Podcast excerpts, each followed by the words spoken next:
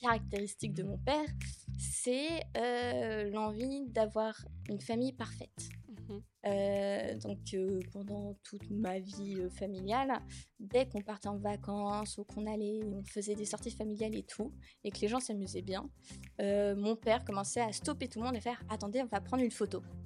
Et donc, quand il prend une photo, il faut tous se mettre ensemble et il faut bien sourire, faut être parfait et tout. Et euh, bah, prendre une seule photo, ça pouvait prendre 10, 15, 20 minutes parce que, euh, bah, non, là, t'es pas belle. Ah non, t'es moche. Ah bah non, mais tiens en place. Euh, et bon, comme ça, comme ça, ça fait juste un peu.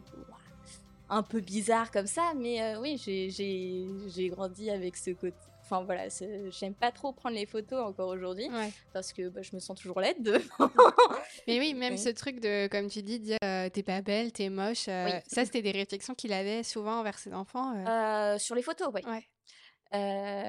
oui, et puis pour le coup, alors ça c'est pas moi qui l'ai vécu, c'est mon petit frère. Mon petit frère c'était quelqu'un de super actif. C'est quelqu'un, enfin c'était un enfant qui bougeait tout le temps.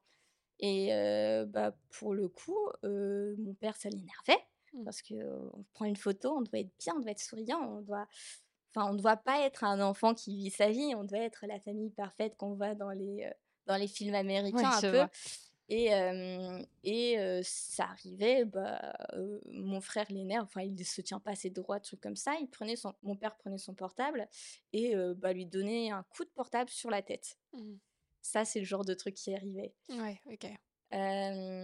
ou bon, voilà, c'était mon père utilisait justement de temps en temps son portable, de temps en temps des livres, enfin ce qu'il avait sous la main pour donner un coup sur la tête quand les enfants étaient trop actifs. mais sinon, maintenant que j'y repense, enfin voilà, je rebondis sur la question de tout à l'heure sur les trucs, sur ce qui était un peu spécial.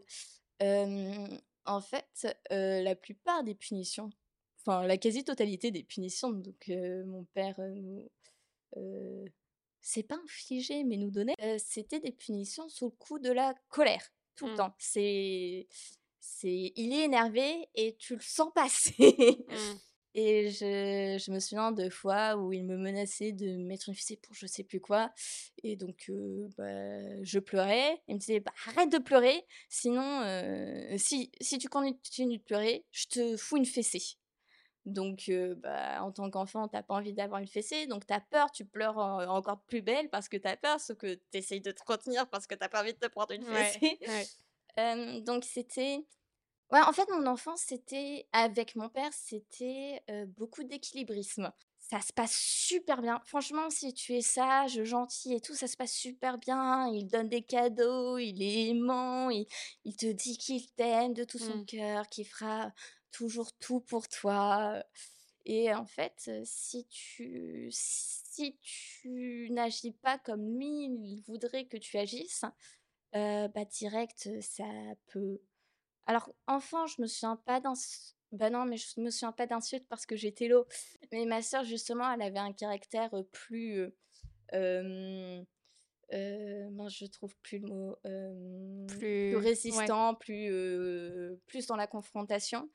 Et ma sœur, pour le coup, elle a, beaucoup. s'en est pris plein, plein, plein la figure toute son enfance. Mmh. mon père l'avait catégorisée de menteuse dès très jeune. Et donc, pendant bah, toute la jeunesse et l'adolescence de ma sœur, mon père l'appelait tout le temps sale menteuse. Mmh. Et je me souviens, enfin, vers. pendant dès ses 10 ans, ma sœur, il l'appelait ma sœur une sale menteuse il disait qu'elle n'était qu'une sale menteuse, euh, perverse et manipulatrice. Et tu sais, c'est une gosse de 10 ans C'est un peu fort c'est clair. Cet extrait vous donne envie d'écouter la suite? Retrouvez l'épisode en entier mercredi prochain sur toutes les plateformes d'écoute. À très vite